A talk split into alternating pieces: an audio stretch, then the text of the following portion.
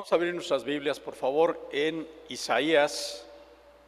Vamos a seguir aquí con, con el libro de Isaías 9.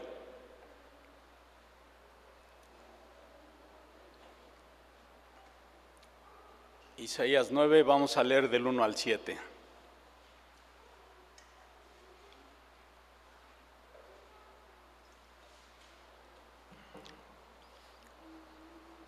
Dice así la palabra de Dios, dice, mas no habrá siempre oscuridad para la que está ahora en angustia, tal como la aflicción que le vino en el tiempo que livianamente tocaron la primera vez a la tierra de Zabulón y a la tierra de Neftalí, pues al fin llenará de gloria el camino del mar. De aquel lado del Jordán, en Galilea de los gentiles, el pueblo que andaba en tinieblas vio gran luz, los que moraban en tierra de sombra de muerte, luz resplandeció sobre ellos. Multiplicaste la gente y aumentaste la alegría. Se alegrarán delante de ti como se alegran en la siega, como se gozan cuando se reparten despojos, porque tú quebraste su pesado yugo y la vara de su hombro y el cetro de su opresor, como en el día, del, día de Madián. Porque todo calzado que lleva el guerrero en el tumulto de la batalla y todo manto revolcado en sangre, serán quemados pasto de fuego, del fuego. Porque un niño nos es nacido, hijo nos es dado, y el principado sobre su hombro, y se llamará su nombre admirable, consejero, Dios fuerte, Padre eterno, príncipe de paz. Lo dilatado de su imperio y la paz no tendrá límite sobre el trono de David y sobre su reino, disponiéndolo y confirmándolo en juicio y en justicia desde ahora y para siempre. El celo de Jehová de los ejércitos hará esto. ¿Cuántas veces hemos escuchado estos versículos, hermanos? Estos versículos que son, eh, pues, profecía, profecía del Señor Jesús, aquel que iba a venir 700 años después. Es una de las maravillas eh, que tiene la Biblia, eh, la concordancia que tiene, la consistencia de todo lo que, lo que habla desde el principio, desde el Génesis hasta el Apocalipsis. Y yo eh, eh, realmente pues me maravillo de, todo esto y si vamos a ver una, una, este, una pintura de Rembrandt, le voy a pedir a la gente que, nos está viendo por Zoom o la gente que va a ver el mensaje después de que de que se haga este, esto, que pueda buscar eh, la adoración, esta pintura se llama La adoración de los pastores eh, de Rembrandt. Eh, hay varias este, pinturas que tratan de plasmar lo que sucedió en aquel lugar en Belén, pero yo me voy a hacer, quiero, quiero referirme específicamente al cuadro de Rembrandt, un, un pintor holandés, un pintor que siempre Particularmente me llamó la atención eh, eh, sus cuadros. No, no, soy un erudito en arte, lo, confieso, pero este, me gusta ir a los museos y, ver estas pinturas de Rembrandt. Eh, siempre me llamó mucho la atención la parte de cómo juega con el claro oscuro. Básicamente, ¿a qué se refiere? Cómo le da luz a sus cuadros. Es algo que difícilmente, no sé, les, les reitero, no soy yo experto, pero me llama mucho la atención. Este cuadro fue, eh, fue hecho por, por este holandés en el año de 1646. Entonces yo digo, ¿cómo puede tener eh, eh, el hombre esta técnica para, para, representar luz en un cuadro? Y me llama más la atención porque yo soy malísimo pintando, entonces digo, este, es increíble lo que, lo, lo que hace, lo que hizo este, este hombre. Y tiene varias pinturas, este, este, este pintor, donde plasma eh, eh, eh, pasajes de la Biblia muy interesantes. antes de ver este, a mí me llamaba mucho la atención aquel donde el Señor está en la barca y, este, y calma la tempestad, si se acuerdan de ese, de ese pasaje. Este, también es muy impactante, ¿no? Este, yo, yo, los invito, ahora es muy fácil poder ver este, todas estas obras, se pueden ver por, internet. Yo no sabía, eh, de hecho esta imagen yo la saqué de WikiArt, no sabía que existía esa, esa página de, internet, Entonces, si, si lo pueden ver, es, es, bien interesante. Entonces, este, este juego que hace este, este pintor de luz llama mucho la atención. También me llama mucho la atención cómo pintan los ojos de la gente. Este, si lo pueden ver, eh, chequenlo, es, bien, bien interesante, ¿no? Pero eh, esta obra eh, plasma un establo oscuro en Belén, donde dos pastores aparecen arrodillados. No sé si los alcancen a ver. Este, está media, media oscura. De por sí la, la, el, el, este, la pintura es oscura, hermanos, es, es, muy oscura, pero se las voy a describir. Eh, el primer pastor está exactamente enfrente del Señor Jesús, bueno, en este caso del niño Jesús, y el otro está hacia el lado derecho, de hecho trae un, este, se llama báculo, con lo que, sí, ¿verdad? De, ¿Perdón? Báculo callado, ok. Entonces trae, trae, su báculo, su callado en uno de los, de los brazos y está así como, como maravillado, ¿no? Eh, en la parte derecha hay, un, hay, otro, uh, hay otra persona, no sé si sea pastor, que no sé si alcancen a ver, trae una lámpara, este, una lámpara por ahí eh, que, que, que, de hecho se ve ahí que se resplandece un poco de luz. Atrás de esta persona hay un niño con un perro. Este, les digo, si no lo pueden ver, este, luego, luego chequenlo. Hay, hay cosas bien, bien interesantes, ¿no? Lo que llama la atención de esta pintura, hermanos, es que la luz que debería de resplandecer más es la de la persona que está con una lámpara, de una lámpara de, en, ese tiempo, no sé si era de aceite o, o, o, de carbón, pero básicamente yo creo que era, que era aceite. La luz que más resplandece, ¿de dónde viene? Así es, Así es, eso es lo que es maravilloso, ¿no? O sea, la luz que más resplandece viene precisamente del niño Jesús. Siete siglos antes del nacimiento de Jesús, Isaías utilizó una imagen de luz y sombra para predecir la venida de un Salvador de Israel. Y un Salvador no nada más de Israel, sino un Salvador para, para todo el mundo. Si quieres ya, David, este, luego al, al final lo vamos a, volver a ver. Pero regresando al, texto que, que, estamos viendo de, de, Isaías, gracias, gracias, muy amable. Dice el versículo 1 y 2, dice, mas no habrá siempre oscuridad para la que está ahora en angustia, tal como la aflicción que le vino en el tiempo que livianamente tocaron la primera vez a la tierra de Zabulón, a la tierra de Neftalí, pues al fin llenará de gloria el camino del mar, de aquel lado del Jordán en Galilea de los gentiles el pueblo que andaba en tinieblas vio gran luz, los que moraban en tierra de sombra de muerte, luz resplandeció sobre ellos. Y el Señor en toda la Biblia, en toda la Biblia está plasmado, me refiero al Señor Jesús, desde el principio hasta el final. Y vemos cómo esta historia es armada con sumo cuidado. Muchos años atrás y se sigue armando muchos años después de su venida al mundo. La historia de Jesús satura la meta narrativa de la Biblia y las profecías de su primer advenimiento se encuentran en todo el Antiguo Testamento. Las, alusiones a él también surgen de forma micro, ya que muchas personas y eventos insinúan, insinúan perdón, el trabajo que lograría. Un erudito, Barton Payne, ha encontrado 574 versículos en el Antiguo Testamento que de alguna manera apuntan o describen o hacen referencia a la venida del Mesías. Alfred Edersheim encontró 456 versículos del Antiguo Testamento que se refieren al Mesías. Y de manera conservadora podemos decir que el Señor cumplió al menos 300 profecías en su ministerio terrenal. Y yo me pregunto, ¿es esto humano? 300 profecías fueron cumplidas por el Señor. ¿Es humano o no es humano? Por supuesto que no, por supuesto que no. En todo esto está Dios. Regresando al texto de Isaías dice, mas no habrá más obscuridad.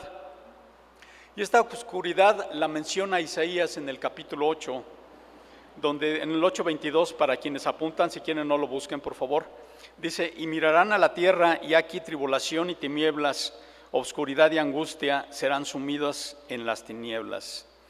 La invasión que iba a tener eh, eh, Israel de parte del norte del pueblo asirio iba a ser muy fuerte, iba a ser tremenda. El tiempo de guerra es y debe de ser espantoso. Y yo creo que el tiempo de invasión lo debe de ser, debe de ser peor. En el contexto, la promesa de Isaías 9 a 1 es más, aún más preciosa porque dice no habrá más obscuridad. Y no nada más se refiere al tiempo que estaba pasando Israel en, ese, en esos momentos, sino era el tiempo que iba a surgir después con la venida de nuestro Señor Jesús. No habrá más obscuridad para el que ahora está en angustia, y eso también aplica para cada uno de nosotros, como ustedes lo acaban de mencionar en, en, sus testimonios. No habrá más tiempo de angustia. ¿Por qué? Porque siempre tenemos una salida, siempre tenemos una opción, o yo diría, siempre tenemos a la opción que es Jesús. Y esta parte que, que el Señor escoge a Galilea, el Señor escoge precisamente a la tierra de Zabulón y a la tierra de Neftalí. De hecho, en la Biblia dice la Galilea de los gentiles. Esa parte de Israel había sido eh, eh, ocupada por, por, mucha, por mucha gente que no, era, que no era israelita, que era gentil. ¿no? Ya saben que todos los que no son israelitas, los que no son judíos, los que no somos judíos, somos, somos gentiles. Entonces, a esto, a esto se refiere.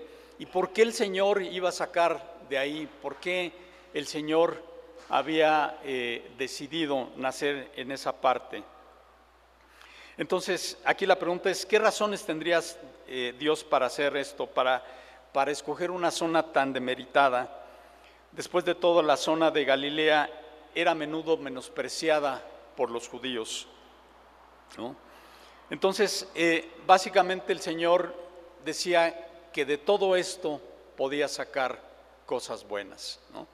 El Señor no quería que los judíos se mezclaran con otras personas y no para conservar una pureza de, raza.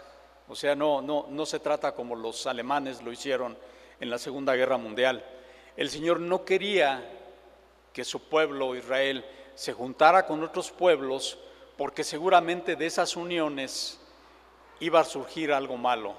Si un israelita se juntaba con un gentil, lo más seguro es que el israelita siguiera los usos y costumbres de los gentiles. Y eso pasa exactamente lo mismo con nosotros, hermanos. Con los cristianos, pasa exactamente lo mismo. Nosotros muchas veces decimos, Ojalá y mi hijo, ojalá y mi hija pueda encontrar una pareja cristiana. ¿Por qué? Porque si se casa con una persona que no es cristiana, van a empezar muchos problemas, van a empezar muchas situaciones, ¿no? Y otra vez, no es por conservar algún tipo de pureza espiritual, sino simple y sencillamente el Señor no quiere que la gente eh, se aleje, se aleje de Él.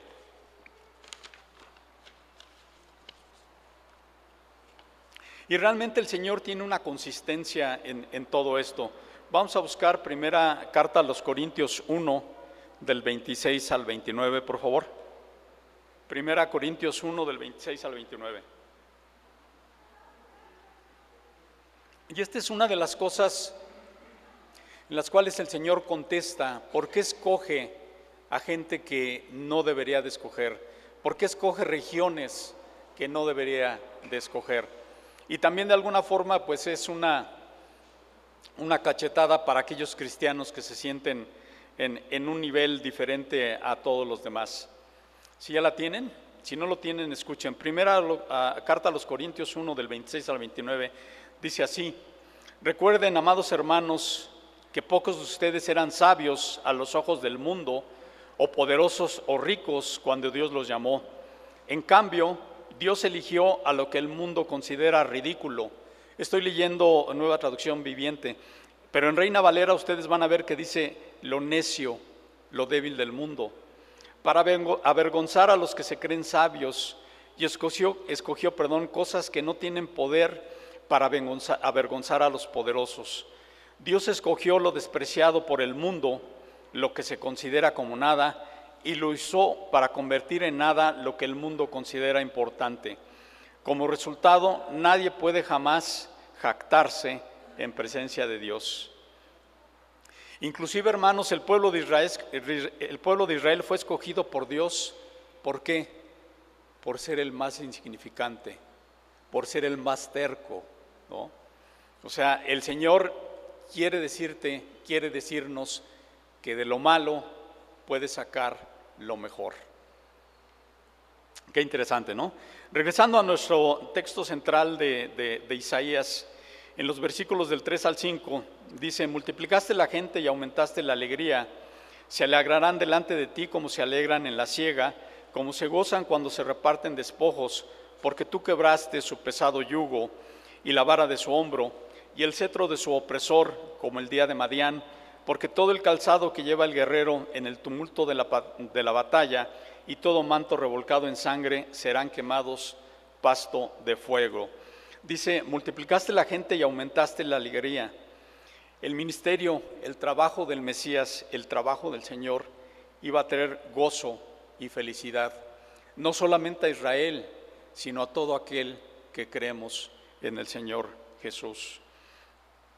Ellos se alegrarán como se alegran en la siega. La siega es cuando se levanta la cosecha, cuando se corta. Es, un momento de euforia porque después de mucho tiempo ven su trabajo eh, realizado, ven el fruto de sus manos y de mucho tiempo de estar trabajando en el campo, que es, que es algo muy, muy duro. ¿no? El duro trabajo da beneficios y obtiene, y obtiene un fruto. Ellos se gozarán como se gozan cuando se reparten despojos, dice la palabra. Y es una celebración de victoria, una celebración de victoria cuando un pueblo gana alguna batalla o cuando un equipo gana un partido. Entonces es ese gozo del que, del que habla la, la Biblia. Dice como en el día del Madián, y esto se refiere a la victoria de Gedeón sobre Madián en jueces 7. Dice, con una completa y maravillosa gozosa victoria que el Mesías nos va a dar y obviamente todos vamos a disfrutar. Dice, la victoria será completa y dice, todo calzado, todo calzado que lleva guerrero, que lleva el guerrero y manto revolcado en sangre. Al final de las batallas, todo lo que pasa es que esto es quemado, porque pues obviamente no se puede limpiar. La sangre es muy difícil de, limpiar y todo lo que se utiliza en una batalla pues queda inservible. Entonces, pues obviamente, obviamente la, la queman. Cada una de las promesas plasmadas en toda esta parte de la Biblia y en toda la Biblia, el Señor Jesús las cumplió. El rompimiento de su pesado yugo y cetro de, opresor eh, considera una completa victoria sobre los enemigos y tiene aplicaciones no nada más físicas, sino aplicaciones espirituales. También precisamente por eso los judíos dudan del trabajo del Señor Jesús, porque ellos quieren ver un resultado en carne, un resultado que nada tiene que ver con el Espíritu. Ellos están esperando a alguien que los libere, alguien que aplaste a sus enemigos. Y en un momento así será. Pero el Señor Jesús no vino a eso. La primera vez que vino, vino a morir por nuestros pecados. Vino a darnos luz, como dice el versículo 6, porque un niño nos es nacido. Este eh, versículo obviamente eh, es utilizado por mucha gente, pero es precioso. Dice, porque un niño nos es nacido, hijo nos es dado, y el principado sobre su hombro, y se llamará su nombre admirable, consejero, Dios fuerte, Padre eterno, príncipe de paz. Porque un niño nos es nacido, esta gloriosa profecía del nacimiento del Mesías recuerda a Israel que el Mesías les iba a traer una victoria, pero una victoria, como les digo, totalmente diferente. Por eso el Señor dice que nuestros pensamientos no son sus pensamientos, ni nuestros caminos son sus caminos. El pensamiento del Señor va mucho más adelante de, nosotros. Dice, teóricamente el Mesías podría haber sido un ángel, o el Mesías pudo haber sido Dios sin humanidad. Eso se pudo haber dado, hermanos. Pero en realidad ninguna de esas dos opciones hubiera calificado al Mesías para ser nuestro Salvador. El sumo sacerdote como lo es, el niño tenía que ser nacido. La humanidad del Señor Jesús tenía que tener un principio, tenía que ser de esa, de esa manera. Qué increíble misterio, no hay nada más débil, más incapaz, ni más dependiente de un niño. Aunque el Señor fue en ese momento totalmente hombre y totalmente Dios, a final de cuentas tenía las limitaciones de un niño. Y un niño es totalmente dependiente, totalmente indefenso. Así llegó Jesús al mundo, hermanos. Por ahí alguna vez un pastor comentó que imagínense todos los ángeles viendo el nacimiento del Señor. Todos han de haber estado ahí asomando al pesebre en Belén. ¿Cómo es que ese Dios tan poderoso, cómo es que ese Dios infinito, cómo es que ese Dios increíble se iba a encarnar? Yo creo que ni los mismos ángeles sabían. Entonces yo creo que todos estaban ahí asomados viendo cómo es que iba a encarnarse nuestro Señor. Algo realmente increíble, ¿no? Y, ahorita me quedé pensando en la palabra pesebre, ¿no? ¿Cómo es que iba, iba, lo iban a poner ahí en el, en el pesebre? Y, y, yo les confieso, hermanos, que la primera vez que escuché la palabra pesebre, yo dije, pues será un lugar donde están los peces. Pues no, es un lugar donde comen los, los animales, ¿no? O sea, todo eso realmente eh, eh, la palabra del Señor me ha ido educando, ¿no? En muchas palabras que yo totalmente desconocía. Dice, pero un hijo nos es dado, nos es concedido, se nos concede este niño. Este niño sería hombre, pero más que un hombre. Él también era y es el eterno Hijo de Dios, la segunda persona de la Trinidad. El Hijo tenía que ser dado tenía que ser dado para hacer una obra y esta obra tenía que ser perfecta. Qué gloriosa verdad. Necesitábamos un perfecto e infinito ser para ofrecer, para ofrecer perdón, un perfecto e infinito pago por nuestros pecados. Como lo comentó David la semana pasada, la muerte fue y es un pago inconmensurable por todos nuestros pecados.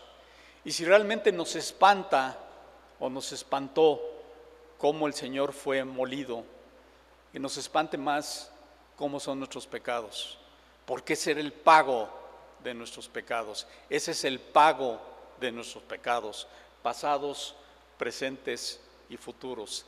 Tenía que ser de esa manera, como lo comentaba David, duro, fuerte, sangriento, violento, pero no se espanten de eso, espántense de los pecados del mundo, espántense de los pecados personales. Eso es realmente lo que nos debe de impactar. Necesitábamos a Emanuel, necesitábamos a un Dios con nosotros. La humanidad del Señor tenía que tener un principio. Si el Señor no fuese completamente humano, no se podía poner en nuestro lugar para pago. Tenía que ser eh, totalmente humano para pagar por nuestros pecados y obviamente también tenía que ser Dios para ser totalmente suficiente para cubrir nuestros pecados. Si esto no, no, hubiera sido así, nuestro pecado no hubiera sido, no hubiera sido limpiado el principado sobre su hombro, esto será cumplido en el milenio. Hay algunas profecías del Señor que todavía no se cumplen, pero se van a cumplir porque el celo del Señor así lo, así lo hace. El Mesías es admirable, Él es admirable y llenará tu mente y tu corazón con admiración por todo, por todo lo que hizo, todo lo que hace y todavía, todavía, eh, todavía todo lo que va a hacer. Yo admiro del Señor su obediencia, yo admiro su amor, yo admiro su trabajo sin descanso, hermanos, porque Él sigue trabajando para nosotros. El cuidado que tuvo por todas las personas con las que tuvo contacto en su humanidad. Hasta el último momento, el Señor tuvo cuidado de la gente hasta el último momento, hasta de sus opresores, hasta la gente eh, que lo golpeaba, hasta la gente que lo mató, de todos tuvo, tuvo cuidado. Y obviamente ahora, como podemos ver, como podemos escuchar, como lo podemos palpar, el Señor tiene cuidado de cada uno de nosotros. La gente dice, pruébame que Dios existe. La mejor prueba es la vida de cada uno de nosotros. Esa es la mejor prueba. Hay muchas cosas que no se pueden probar. Y no se pueden probar ¿por qué? Porque como humanos tenemos limitaciones. ¿El Señor puede probar su existencia? Por supuesto que puede. Pero yo como humano no puedo. Pero sí lo puedo reflejar. Sí puedo ver que Dios existe en mi vida. Sí puedo Dios que existe en cada uno de nosotros. El Mesías es nuestro consejero. Jesús es el único apropiado para guiar nuestras vidas. No hay nadie más que pueda guiar nuestras vidas, hermanos. La vida no es sencilla, como hemos podido ver en estos últimos dos años. La muerte se huele ahora con el COVID. Todos de alguna forma hemos tenido algún tipo de pérdida, algunos más, desgraciadamente, otros menos. Pero definitivamente ahora, para aquellos que han sufrido y para los que no hemos sufrido tanto, también podemos ver que la única guía, el único consejero debe de ser Jesús. ¿Y cómo es que te puede dar su consejo el Señor? Pues por medio de su palabra, por medio de la oración, por medio de ver lo que le gusta al Señor Jesús y lo que le disgusta. Esa es la forma que Él se comunica con cada uno de nosotros. Dice la palabra, oh amado, perdón, dice eh, eh, el predicador de Spurgeon, oh amados, era necesario que el mundo tuviera un consejero para restaurar, para restaurar, perdón, para restaurarlo, si tuvo un, un consejero para destruirlo. Eso es lo que dice Spurgeon. El Mesías es Dios fuerte, Él es el Dios de toda la creación. El Señor reina en los cielos y es el, es el único digno de toda adoración y alabanza. Se muestra en la palabra eh, eh, dos características del Señor que dice Dios es fuerte y Dios es todopoderoso. Pues estos adjetivos aplican tanto a Dios Padre como a Dios Hijo. A Dios Padre se le oye en el Antiguo Testamento con estos calificativos y a Dios Hijo también se le oye en Apocalipsis 1.8, donde dice, no lo busquen, yo soy el alfa y el omega, el principio y fin, dice el Señor, el que es y que era y que ha de venir, el Todopoderoso. Entonces ahí el Señor muestra también su Trinidad, que el Señor Jesús es Dios mismo. El Mesías es el Padre eterno y la idea, de estas palabras hebreas es que Jesús es la fuente y el autor de toda la, eternidad. Él es el creador, Él es el verbo hecho carne. Jesús, Jesús es el príncipe de paz y es el que hace la paz. Y, otra vez viene el, punto de, de, por qué los judíos están pensando en alguna paz diferente a la que piensa el Señor. Como les digo, les digo, ellos están esperando un Mesías que llegue y aplaste a todos sus enemigos y que en un momento lo va a hacer. Pero esa paz que habla la palabra de Dios básicamente se refiere, y es muy objetivo en este aspecto, de la paz de Dios con el hombre. Esa es la mejor paz que puede haber, inclusive por encima de las guerras. Ese, puente que se, que se había puesto entre Dios y el hombre, el Señor lo vino a hacer el Señor lo vino a construir. A eso se refiere Dios cuando, cuando habla de la parte de la paz. La paz, esto es el volver a tener una relación perfecta, una relación continua con Dios. Dice el versículo 7, dice, lo dilatado de su imperio y la paz no tendrá límite sobre el trono de David y sobre su reino, disponiéndolo y confirmándolo en juicio y en justicia desde ahora y para siempre. El celo de Jehová, el celo de Jehová de los ejércitos hará esto. Lo dilatado de su imperio y la paz no tendrá límite. Otra vez, Es algo que se va a empezar a ver con el, reino de los mil años que va a tener el Señor. Pero no nada más va a reinar mil años, sino va a reinar eternamente. Y habla también del reino de, de, David. Se refiere precisamente al pueblo de Israel. O sea, el Señor Jesús va a ser rey sobre el pueblo de Israel y obviamente va a ser rey sobre todo el mundo. Todo esto eh, puede sonar demasiado bueno para ser verdad, pero el celo de Jehová de los ejércitos hará esto. Y el Señor lo ha ido cumpliendo. Son profecías que se han ido cumpliendo. Jesús es la luz del mundo, como dice Juan 8.1.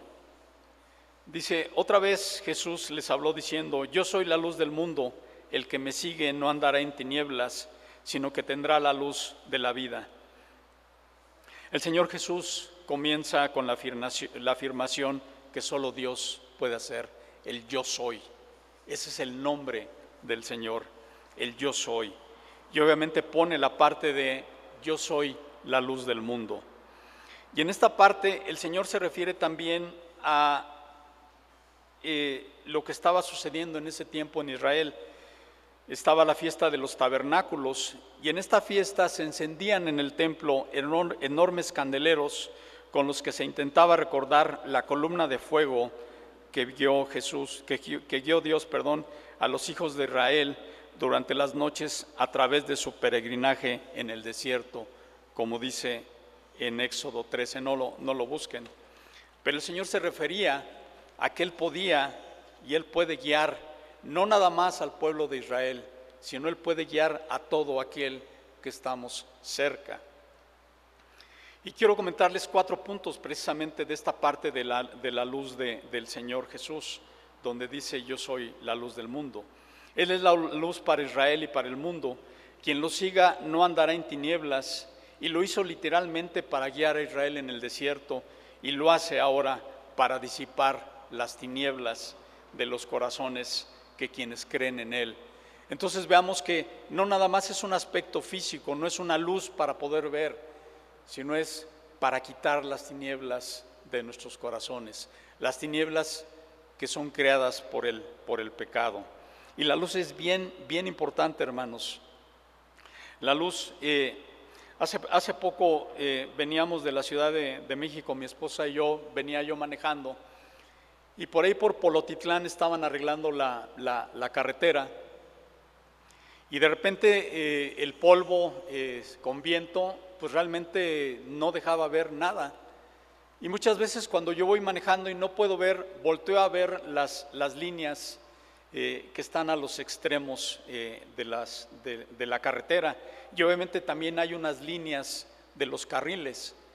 Entonces, o, también cuando es una carretera que uno viene en un sentido y uno va en otro, si la luz que viene del, coche, que viene en contrasentido, te, te, ciega, lo que tienes que hacer es voltear a ver las líneas que están marcadas en el piso de la carretera. Pero en esa parte, hermanos, no había líneas, no, estaba, no estaban pintadas esas líneas. Entonces, ahí dije, ¿qué, pues, ¿qué voy a hacer? Pues traté, obviamente dije, bueno, Señor, ayúdame y traté de mantener mi carril. No sé qué, qué, qué, qué, tanta distancia fue, no sé qué tanto tiempo fue, pero en ese momento yo necesitaba luz. Y la única luz que podía yo apelar precisamente era la luz de, la luz de Dios. Entonces, siempre es bien importante tener luz. ¿no?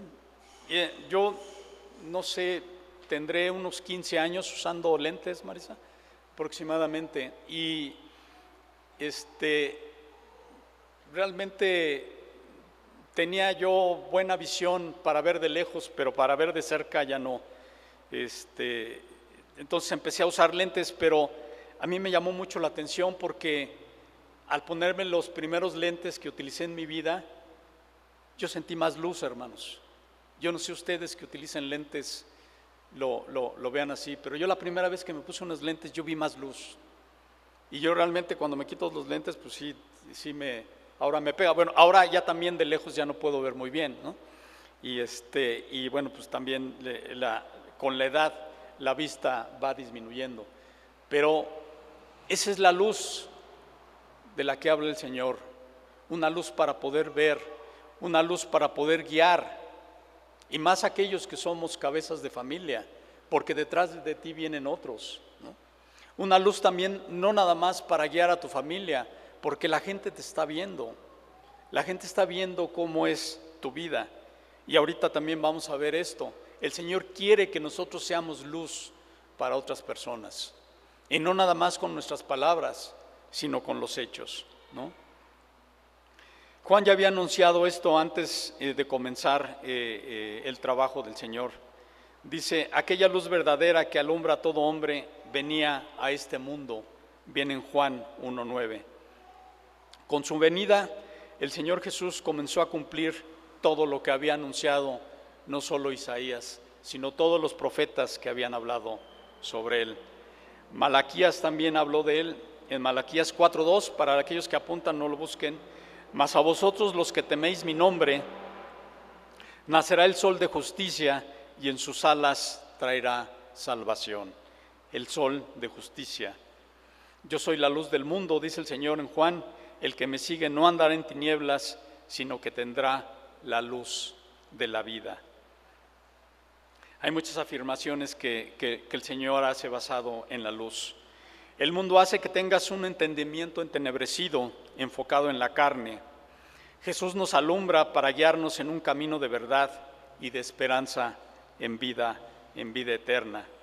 Y las tinieblas de las que habla el Señor no son nada más un aspecto físico, como les, les comento, no nada más es un aspecto para personas con problemas de vista, como los puedo tener yo, o los problemas de vista para aquellos que son ciegos, sino esto va mucho más allá, va, a aspectos de tinieblas que tenemos al no estar cerca del Señor, las tinieblas que se hacen con la, con la vanidad que hay en nuestras mentes, con nuestro entendimiento entenebrecido, como dice Efesios, ajenos a la vida de Dios por la ignorancia que hay, por la dureza del corazón.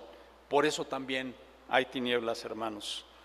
Entonces, todas estas tinieblas no solamente es un aspecto físico, sino también un aspecto espiritual. Además, todas las personas que no tienen al Señor están bajo el poder de Satanás, quien debido a la desobediencia del hombre ha conseguido establecer su gobierno en este mundo, como lo hemos comentado. Se trata de un gobierno en constante oposición con el de Dios y el hecho de que el mundo está bajo el poder de Satanás lo prueban sus obras, como son espiritismo, ocultismo, magia, horóscopos, supersticiones, idolatría, adulterio, fornicación, inmundicia, enemistades, pleitos, celos, contiendas, iras, envidias, homicidios, borracheras, orgías y todas las demás que se les ocurran. En algunas de estas, hermanos, estábamos todos y cada uno de nosotros. De todo esto nos ha librado el Señor por medio de su luz, por medio de su guía. Y no solo nos libra del pecado, sino también nos da guía, nos da la voluntad para poder tener una vida totalmente diferente. La luz del Señor nos invita a llevar una vida libre del yugo de pecado, de todo lo que hemos hablado hasta ahorita, libre de querer hacer lo que nos parece correcto para cada uno de nosotros, pero que nos puede llevar a una ruina espiritual. Nos invita a estar cerca de Él para que con su luz no tropecemos ni andemos a tientas. Entonces también, si tú quieres, le puedes, le puedes seguir. Y como les decía hace en, en algunos momentos, nos invita a ser luz, a ser guía para otros. Qué importante es tener la luz de la vida en el mundo que está hundido en tinieblas. Qué importante tener esa guía para no caer. Dice el Señor en Mateo 5, 14, vosotros sois la luz del mundo. O sea que tú y yo podemos resplandecer.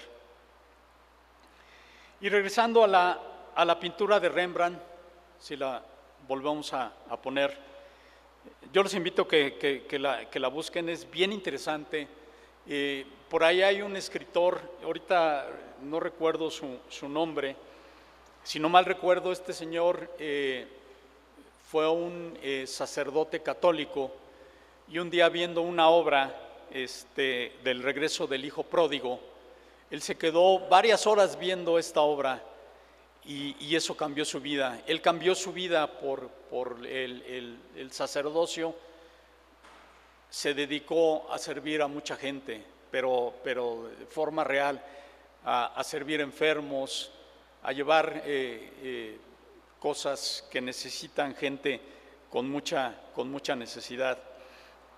Y realmente estas pinturas que plasman precisamente pasajes de la Biblia son, son tan impactantes como su palabra, su palabra misma. Entonces, regresando a la pintura de Rembrandt, cada uno de nosotros tenemos una, historia diferente, porque tú y yo estamos ahí, hermanos. Tú y yo estamos ahí plasmados en esa, en esa pintura. ¿Dónde estás tú? ¿Dónde estoy yo? ¿Estás cerca de la luz del Salvador o estás lejos de la luz del Salvador? ¿O estás lejos de la luz checando tu teléfono, ¿no? O atendiendo otras cosas, porque hay cosas más importantes según tú y soy yo. O estás cerca o estás lejos, eres inconstante como muchas veces yo lo soy. Entonces el Señor quiere que estemos cerca de Él para ser constantes, para tener una buena vista, para poder guiar a otros. ¿Qué te impide estar cerca de esa luz? Esa luz que irradió el Señor desde el momento que nació sigue brillando para cada uno de nosotros.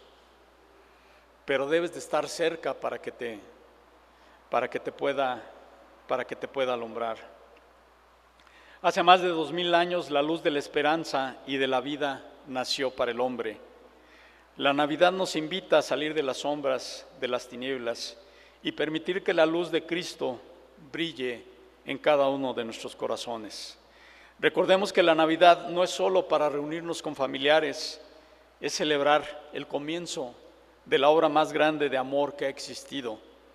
Es celebrar que un niño nació, creció, vivió y murió y además resucitó y resucitó también para cada uno de nosotros. Está en el corazón de cada uno de nosotros. ¿Y por qué, hermanos? Simple y sencillamente por amor. Por amor hizo esto el Señor. Vamos a orar. Señor Dios, te damos gracias porque en estos días celebramos, aunque sabemos que tú no naciste por estas fechas, pues utilizamos estas fechas para celebrarte, Señor. Permite que en cada una de, de las reuniones que vamos a tener recordemos, Señor, y tengamos en mente todo lo que tú has hecho, todo lo que tú haces y todo lo que tú vas a hacer.